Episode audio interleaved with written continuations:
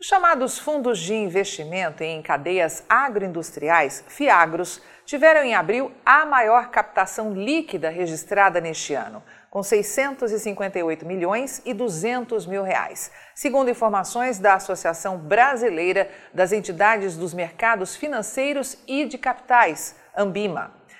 Fundos desse tipo possibilitam exposição ao setor do agronegócio, principalmente por meio de certificados de recebíveis do agronegócio, com pagamentos de dividendos isentos. De acordo com a entidade, a captação começou a se recuperar em março, quando totalizou 376 milhões e 800 mil reais. No acumular do ano, a diferença entre aportes e resgates passou de 1 bilhão de reais. As emissões em abril somaram 630 milhões e 200 mil reais em ofertas públicas de dois fundos imobiliários, enquanto em março o valor chegou a 1 bilhão e 130 milhões, com ofertas de seis fundos. Segundo a Ambima, essa modalidade de investimento tem se destacado desde o fim de 2022 e no último mês de abril eles também dominaram as ofertas públicas. Mas a chamada indústria de fiagros continuará em 2023 com o mesmo sucesso de 2022? Bem, como o assinante sabe, estamos falando do setor mais competente da economia nacional, que é o agronegócio. Mas ainda existem poucas opções de investimento na B3 para quem deseja pôr na carteira ações de empresas ligadas ao agronegócio.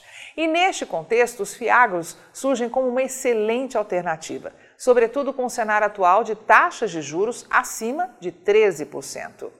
Desde agosto de 2021, quando os fiagros começaram a ser comercializados, após regulamentação da Comissão de Valores Mobiliários, a CVM, as emissões já totalizaram 12 bilhões e 300 milhões de reais, enquanto o patrimônio líquido chegou a 12 bilhões e 600 milhões de reais. O mercado de capitais está de mãos dadas com o agronegócio, já que desde 2021, com a criação do Fiagro, os investidores ganharam uma forma acessível de investir, com foco em renda passiva, enquanto os produtores receberam uma nova fonte de crédito. Em sua maioria, os Fiagros são fundos que investem em crédito aplicado no setor agrícola por meio dos certificados de recebíveis do agronegócio. Do lado do tomador da dívida, a empresa agrícola tem uma fonte alternativa de financiamento.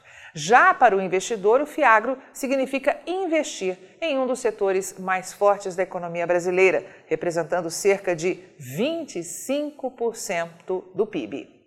Mas afinal, o que é um Fiagro? Bem, Fiagro é o um nome dado a um papel que permite investir no agronegócio e que pode ser feito por meio de investimento em terras ou crédito na prática funciona como os fundos imobiliários, mas que visa financiar as atividades do setor, permitindo a pessoas físicas e jurídicas investir no agronegócio brasileiro, contribuindo para a oferta de crédito no setor.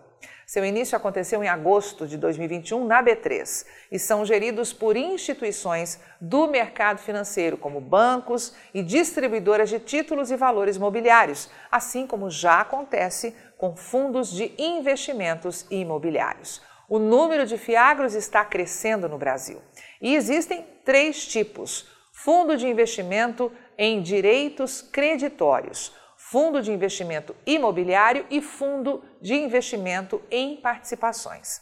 Os rendimentos recebidos pelo Fiagro, obtidos com vendas ou locação de imóveis rurais, por exemplo, são distribuídos periodicamente aos seus cotistas, normalmente na forma de distribuição mensal dos rendimentos. E para darem mais rentabilidade, dependem da qualidade e natureza produtiva do imóvel, pois parte do contrato pode estar atrelada à produção. E é aí que você precisa aumentar os seus conhecimentos do mercado agro do Brasil. O tamanho do fundo é relevante também para o retorno ao investidor, pois fundos menores costumam entregar uma rentabilidade maior, até pela menor oferta e menor número de cotas. No caso da aplicação do Fiagro em títulos e valores mobiliários, a renda se origina dos rendimentos distribuídos por esses ativos, ou ainda pela diferença entre o seu preço de compra e de venda, o ganho de capital. Também é importante avaliar qual será o indexador que vai servir de referência para a alocação de capital, como por exemplo IPCA ou CDI, a depender da taxa e do prazo dos vencimentos.